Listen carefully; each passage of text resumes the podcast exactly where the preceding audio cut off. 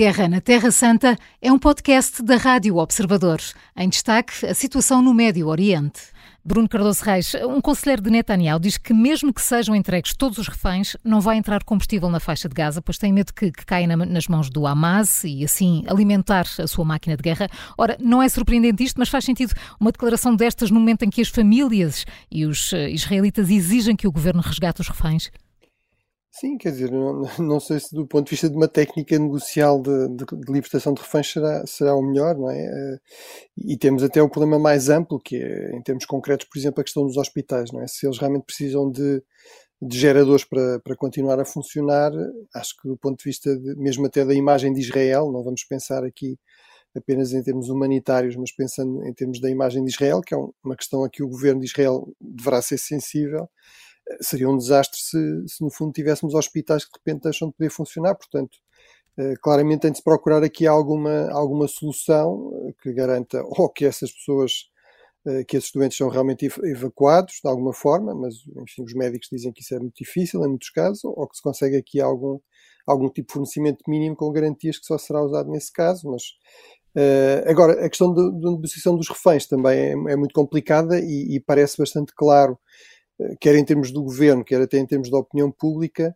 eh, que há aqui, no fundo, tendências eh, contraditórias ou em choque. Por um lado, há uma, uma tradição muito forte em Israel, que vem até da própria, da própria da origem do Estado de Israel, não é? No fundo, esta ideia de ser um Estado para garantir que, que não volta a acontecer algo como o Holocausto, no fundo, há esta ideia de não deixar ninguém para trás, não é? Procurar uhum. sempre salvar qualquer israelita em perigo. Aqui a questão é que ao mesmo tempo há vozes muito fortes a dizer, mas isso não pode dizer, não pode significar que no fundo o Hamas, uh, aqui o termo técnico em termos de, digamos, de estudos estratégicos é uh, controlar a escalada, não é? Portanto, não, não, isto não pode significar que o Hamas no fundo consegue prolongar as negociações indefinidamente e, portanto, adiar qualquer ação militar mais eficaz contra a estrutura militar do Hamas indefinidamente por causa da questão dos reféns. Sabemos que no caso uh, daquele soldado israelita uh, que foi trocado por uh, eh, 2 mil prisioneiros palestinianos, essa negociação, além de tudo, demorou vários anos e, portanto, há aqui muito esta ideia de que isso não pode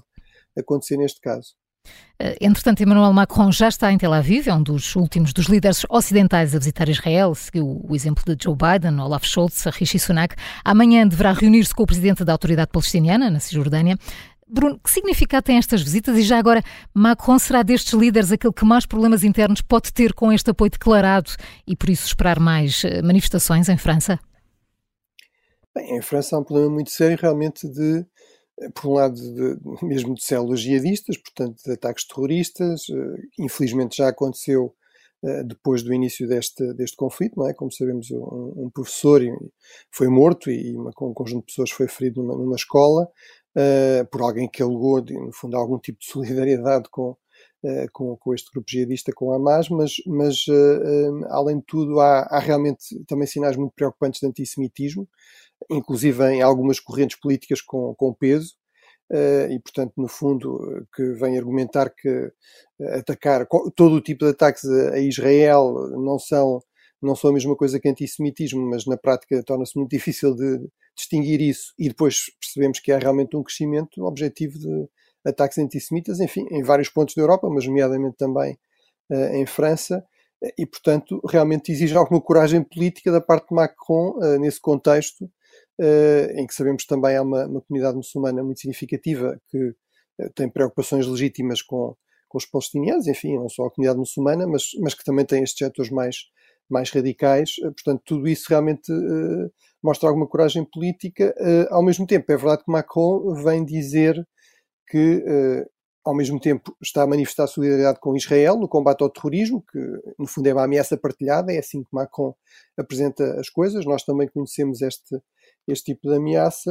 ao mesmo tempo, vem tentar também lançar o tema da questão da, da paz, de algum tipo de compromisso portanto, uma saída política e não apenas militar para esta situação, que se prolonga, como sabemos, há muitas décadas, eh, e faz também questão de se encontrar não apenas com, com os líderes israelitas, mas também de, de se encontrar com a liderança palestiniana moderada, digamos, mais legítima de, da autoridade palestiniana. Portanto, acho que é aqui um, um equilíbrio, eh, enfim, importante. Acho que esta devia ser uma das missões dos aliados de Israel, era tentar aconselhar alguma contenção na resposta militar, também algum cuidado com a população civil de, de Gaza. Uh, e, uh, e ao mesmo tempo tentar passar esta mensagem que algo que tem faltado em Israel durante estas últimas décadas e em particular quando está no poder Benjamin Netanyahu, que é no fundo a ideia de que a solução para este conflito não pode ser apenas militar, não é? Tem de haver aqui uma, uma dimensão política. Isso é, aliás, uma regra na boa estratégia, não é? Na, numa guerra não se faz a guerra só para derrotar o inimigo, para eliminar o inimigo, é para depois conseguir uma paz Portanto, no fundo, uma solução política que seja melhor do que aquilo que existia antes, e isso realmente tem estado completamente ausente do lado de Israel, ainda por cima, em muitos casos, com a suspeita de que isso, uh, no fundo, significa que, da parte de Netanyahu, e sobretudo, isso é bastante claro da parte de alguns dos seus aliados mais extremistas, no fundo, aqui a agenda seria uh, uma espécie de anexação sem direitos, portanto, re realmente um regime, uma espécie de regime de apartheid em relação aos territórios palestinianos, e, portanto, acho que os aliados de Israel devem procurar deixar claro que isso também não seria aceitável.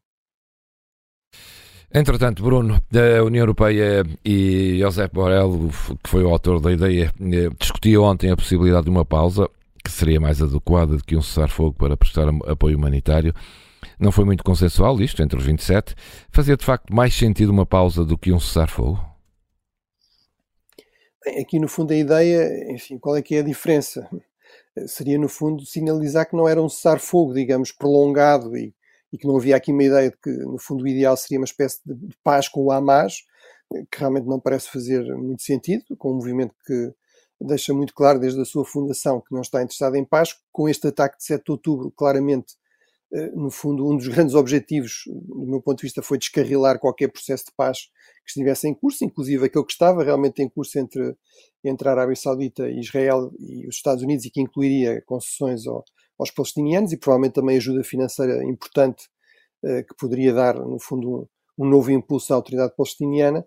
Eh, quer dizer, se, se o Hamas tivesse, a 7 de outubro, feito um ataque que foi muito bem planeado e muito bem conduzido, eh, tivesse feito esse ataque, eh, não visando deliberadamente matar o máximo de civis com, com todos aqueles requintes de crueldade, mas essencialmente atacar quartéis, esquadras de polícia, capturar soldados, polícias como reféns, é evidente que a reação teria sido eh, muito diferente e provavelmente teria havido, aliás, uma grande pressão até da parte de Israel, da população israelita, para haver aqui provavelmente um, um processo negocial.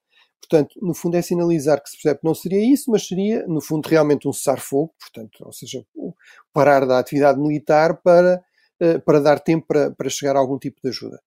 Em termos de, de chegar ajuda, enfim, eh, não sei se, se, isso será necessariamente a questão crucial, aquilo que eu acho que era realmente importante era eh, perceber se, haveria condições, em condições onde exatamente se poderiam criar bolsas humanitárias, portanto, zonas seguras, realmente mais seguras para a população palestiniana eh, e dar mais tempo também para a evacuação em condições de maior eh, segurança, para a saída, no fundo, da população civil, por exemplo, da zona Gaza, do norte de Gaza, que Israel, no fundo, tem, tem aconselhado. Acho que isso seria provavelmente o próprio interesse de Israel, quer em termos estratégicos e políticos e de imagem, quer até em termos militares, porque tudo o que seja evitar estar a combater o Hamas no meio de população civil eh, será melhor do ponto de vista da eficácia militar, do ponto de vista de evitar grandes quantidades de baixas civis eh, que serão depois muito complicadas do ponto de vista também da, da imagem e do apoio externo a Israel. Portanto, acho que isso provavelmente poderia fazer algum sentido. Agora, sabemos que na, numa guerra, num conflito, eh,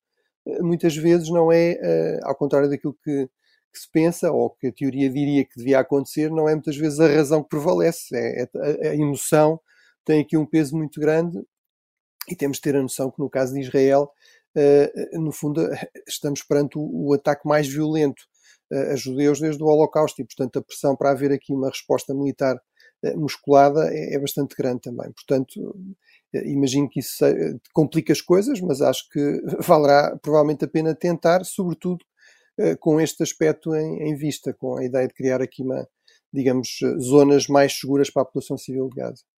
Entretanto, ainda na faixa de Gaza no terreno, o Ministério da Saúde de Gaza, importa dizer que controlado pelo Hamas, alertou que o sistema de saúde deste enclave atingiu a pior fase da sua história. Não é difícil acreditar nisto em função das imagens que nos chegam, mas em que medida estas são declarações que fazem parte de uma estratégia de informação e manipulação do Hamas? que, fazem parte da estratégia do Hamas, eu não tenho dúvida, portanto, e tenho chamado sempre a atenção para esse aspecto. Uh, nós não nos podemos esquecer que não só do lado, portanto, a informação que nos vem de Gaza não só é de um dos beligerantes, mas é, é de uma administração que é controlada por esta organização, o Hamas, uma organização extremista, violenta, uh, que no fundo não reconhece a existência de civis. Uh, claramente isso não acontece em relação aos israelitas. Aliás, é essa, no fundo, a teoria de, destes movimentos jihadistas mais extremistas, do Daesh, do, da Al-Qaeda, do Hamas, a ideia de que nos países democráticos ocidentais não há verdadeiramente civis, toda a gente é responsável, no fundo, pela, pelas políticas do governo que está em funções e, portanto, isso liberta-os de observar a, as leis da guerra ou até as limitações que o próprio Islão eh, coloca em relação a, por exemplo, atacar deliberadamente civis, mulheres, crianças, etc. Eh, e mesmo em relação à própria população civil de Gaza, a, a posição é muito de vê-los essencialmente como mártires, portanto, alguém que são populações que devem agradecer a possibilidade, no fundo, de serem martirizadas ao serviço da, da geada da luta contra, eh, contra Israel e até às vezes nos comunicados que nós ouvimos, uh, sobretudo quando eles são feitos em árabes, é essa a linguagem que é utilizada pelos responsáveis da, da administração de saúde, não é? Falam em mártires, não é? E não, e não, em, e não em mortos. Portanto, uh, isso não tem qualquer dúvida. Agora, infelizmente, no fundo, a população civil de Gaza está nas mãos do Hamas, não é? E, portanto, temos de ter também aqui a noção de que, de facto, a população civil continua a ter direitos, não é? Uh, e, e, portanto, tem de, ser, tem de se procurar proteger de alguma forma essa população civil. Agora, é realmente um equilíbrio difícil. Por exemplo, quando Israel diz, bem, nós temos receio que, que, que aquilo que for enviado para Gaza seja desviado para, para a máquina de guerra do Sim. Hamas, bem, temos de ter a noção que isto, digamos, não é uma hipótese remota, não, é, não depende do Hamas conseguir ou não apanhar esses, esses bens. No fundo, uh, quem controla tudo em, em Gaza, inclusive a saúde, são, são realmente elementos do, do Hamas. E, e, aliás, para quem tenha dúvidas disso, basta colocar esta questão. Alguém já ouviu alguma declaração de dentro de Gaza de alguém a dizer mal do Hamas, a uhum. criticar o Hamas, a culpar o Hamas, pelo menos em parte, por tudo aquilo que está a acontecer à população civil em, em Gaza? Acho que não. Portanto, realmente é, é um, é, um, é um território onde não há qualquer tipo de liberdade. Qualquer pessoa que se atrevesse a criticar o Hamas eh, teria provavelmente uma vida bastante curta. Uh, obviamente, a partir de Israel, temos muitas críticas, não é? Até da própria imprensa, uh, a exigir a demissão do Primeiro-Ministro, etc. Portanto, são realmente, não só são dois beligerantes, mas são dois beligerantes de natureza diferente e, portanto, a informação que vem do, do interior de Gaza tem de ser vista com algum cuidado por exemplo, e também a questão do número de, ba de baixas e, e, de mortos. E Exatamente. De mortos é? Por exemplo, uhum. aparentemente, e de acordo com as informações que nós recebemos de Gaza, só, uh, só há mortos civis em Gaza. Portanto, todos os mortos uh, como resultado destes ataques israelitas são todos eles civis. Até agora, Israel não terá conseguido atingir um único combatente do Hamas. Ora, isso também não parece que seja credível. A Guerra na Terra Santa é um podcast da Rádio Observador. Vai para o ar de segunda a sexta, depois do noticiário das nove e meia da manhã e tem nova edição depois da síntese das quatro e meia da tarde. Está sempre disponível em podcast. Eu sou a Maria João Simões.